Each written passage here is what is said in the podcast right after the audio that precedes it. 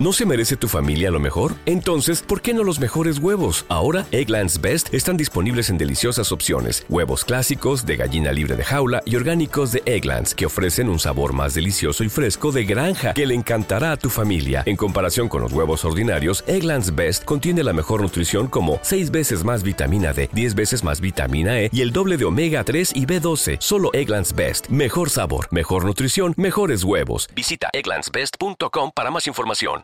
Sí, es decir, esto es, pues mira, hoy, hoy he tenido una reflexión con una paciente muy interesante. Eh, pues hemos empezado a hablar sobre el tema de la, bueno, esto lo suelo hablar porque es un, tema muy recurrente, pero es muy recurrente y es muy llamativo que sea recurrente, que es el tema de la cosificación de la mujer. ¿Por qué, mm. por ejemplo, em, existe un mayor porcentaje de trastorno de la conducta alimentaria entre las mujeres que entre los hombres? Pues la razón es por el tema de la cosificación, es decir, eh, ¿qué es la cosificación concretamente? Es que eh, da igual que seas eh, muy lista, o da igual que seas muy buena persona, o da igual que seas muy trabajadora, si no eres guapa y no estás dentro del cuerpo normativo.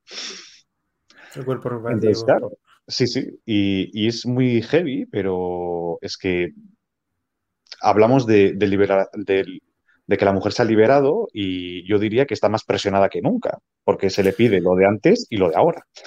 Entonces, claro, eh, pues este es el, digamos, una evidencia muy clara de cómo afecta a la sociedad a, pues, a esto mismo que estamos aquí hablando, de los trastornos de conducta alimentaria. Y el Internet tiene este peligro, que nosotros buscamos confirmar lo que ya creemos saber.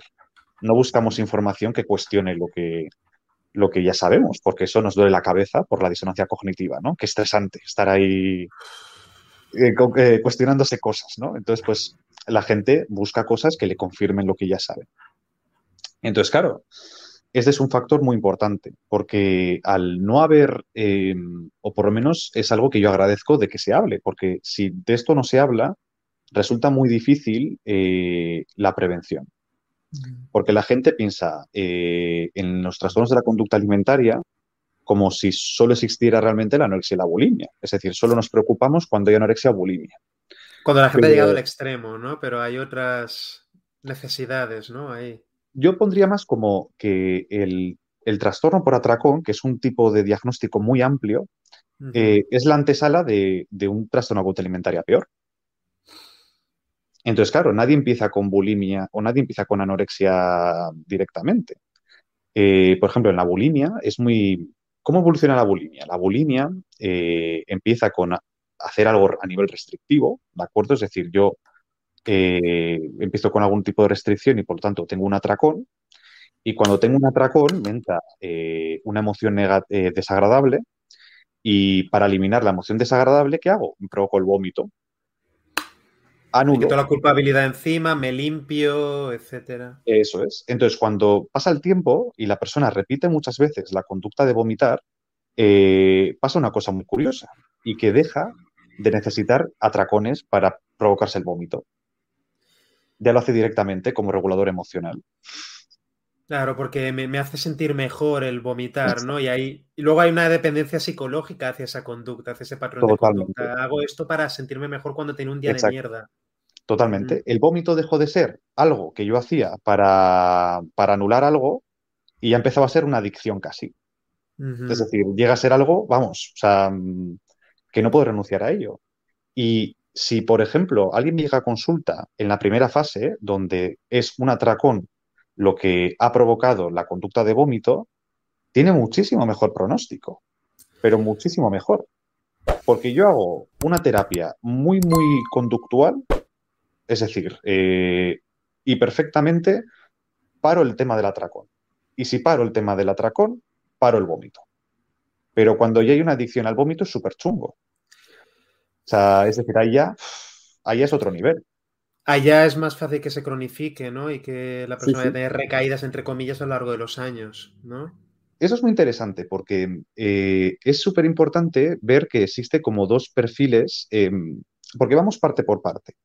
Eh, como todos los trastornos de, psicología, o digamos las enfermedades mentales que se le llaman, que bueno, aquí también hay bastante bastante lío con los nombres o cómo se le debería llamar y todo esto, pero bueno, es difícil ser políticamente correcto en psicología. Eh, hay mucha comorbilidad, es decir, hay muchos diagnósticos que se repiten, es decir, mucha gente que tiene depresión también da positivo en ansiedad, mucha gente que da positivo en ansiedad da positivo en trastorno de alimentaria.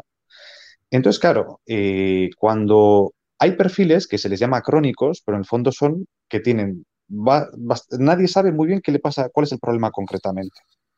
Yo pondría como que hay dos perfiles cuando, cuando hacemos psicoterapia, yo veo dos perfiles, o sea, si se hiciera una mega generalización, y hay perfiles que tienen como muchos síntomas y parece algo casi estructural a nivel biológico. Es decir, eh, yo aquí puedo comprar lo de que pueda necesitar estar medicado toda la vida a nivel mm. de, de psicofármacos. Porque aquí está fallando algo estructural, que yo diría que es algo biológico. Y después hay gente que es más pues el modelo del análisis funcional de toda la vida. Es decir, que de repente haces, aciertas análisis funcional y ves perfectamente cómo toda la sintomatología se pone en su sitio, ¿no? Que, le llamo yo así. Entonces, claro, eh, existe, en mi opinión, esta, eh, este tipo como de trastorno conducta alimentaria donde se puede curar, entendiendo curar con, con comillas. ¿Qué llamo yo a curar? ¿O qué diría yo que es curar?